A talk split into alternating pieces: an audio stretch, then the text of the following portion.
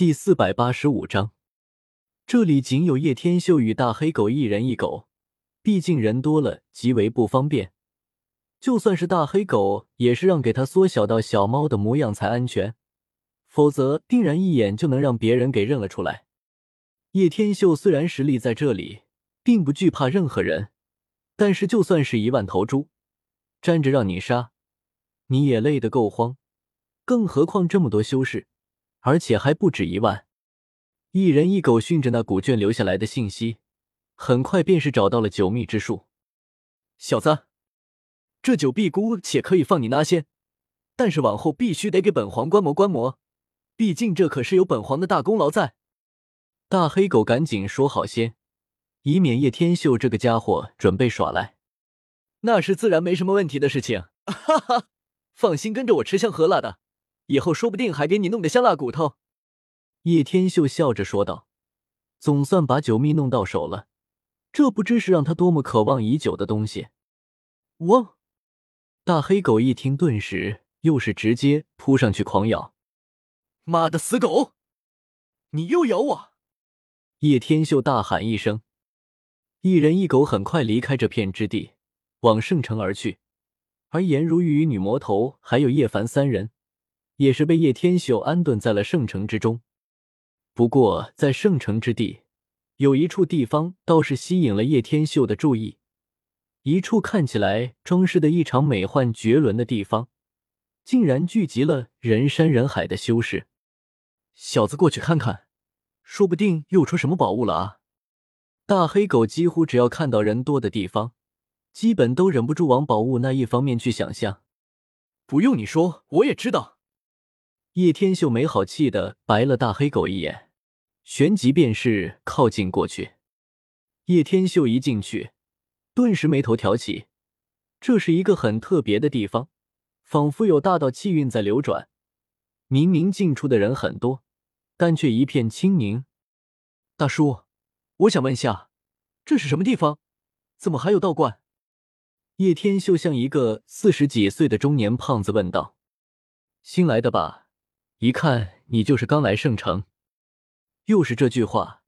每次他向人询问时，都会听到这句话。其实叶天秀也不算刚来，起码来了有好几天了。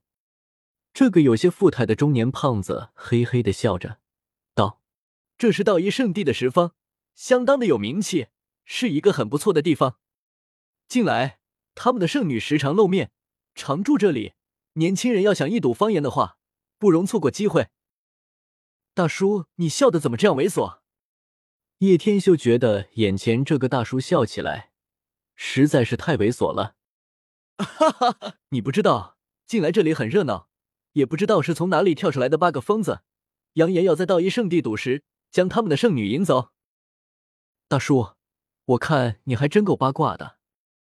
叶天秀瞟了这中年胖子一眼，摇了摇头。这八个疯子大有来头，江家的太上长老都未能将他们镇住。八人掏出一枚赤玉令后，江家的老货转身就走了。八人什么来历？叶天秀立马就被吸引住了，好奇问道：“谁知道？”中年胖子叨咕了一声，道：“走，我们进去看看。”叶天秀摇了摇头，并没有打算跟这个猥琐佬一起。殊不知，其实自己更猥琐。走过一个拐角，前方竟有一个大湖，湖水碧蓝，如一块巨大的蓝宝石镶嵌在地上。人流涌动，不少人走在河岸边，杨柳摆动，暖风袭人。湖中停有很多龙船凤阁，丝竹之声悠扬传来。叶天秀发现岸上以年轻人居多，而且是男性多。他抬眼望时，大湖的深处，天空中云雾缭绕，还有很多漂浮着的大船，以及一些宫阙与楼阁。这又是什么地方？叶天秀心有疑惑。这一次，他没有被人说是第一次来，而是被鄙视了。来都来了，还当自己纯情少年？叶天秀被这么一说，虽然他人并未明说。但老司机的他似乎已经猜出了这算是什么地方了。人流来往，湖边杨柳成片。这个男子瞥了他一眼，道：“圣城有名的妙玉庵，你会不知道？妙玉庵是什么地方？”叶天秀不咸不淡的问道：“自然是圣城十大风月地之一。近来妙玉庵的传人要出事了，我估计一些圣子以及荒古世家的传人都偷偷摸摸来到了这里。你第一次来圣城就冲着这里来？”这个男子扫了他一眼，道：“晚上这里才热闹，灯火通明，仙湖晶亮，天空中琼楼玉宇浮现，玉船横空。妙玉庵最杰出的传人出世，某些圣子与荒古世家的年轻人都可能会暗中来此。妙玉庵名气这么大吗？”叶天秀猜到了这里属于那种风流场所，但没想到连那些圣地传人也会过来这里。妙玉庵传承古老，势力庞大无比，名气自然大到了极点，不比圣地弱多少。圣城有十大风月之地，妙玉庵不说底蕴与实力，善景风月就可排进前三。据说他们历代庵主，少女时代都与一些圣子关系难以说清，而那些圣子有的人后来成为了圣主。那人话音刚落，忽然。一艘玉舟划破天际，来到大湖上空。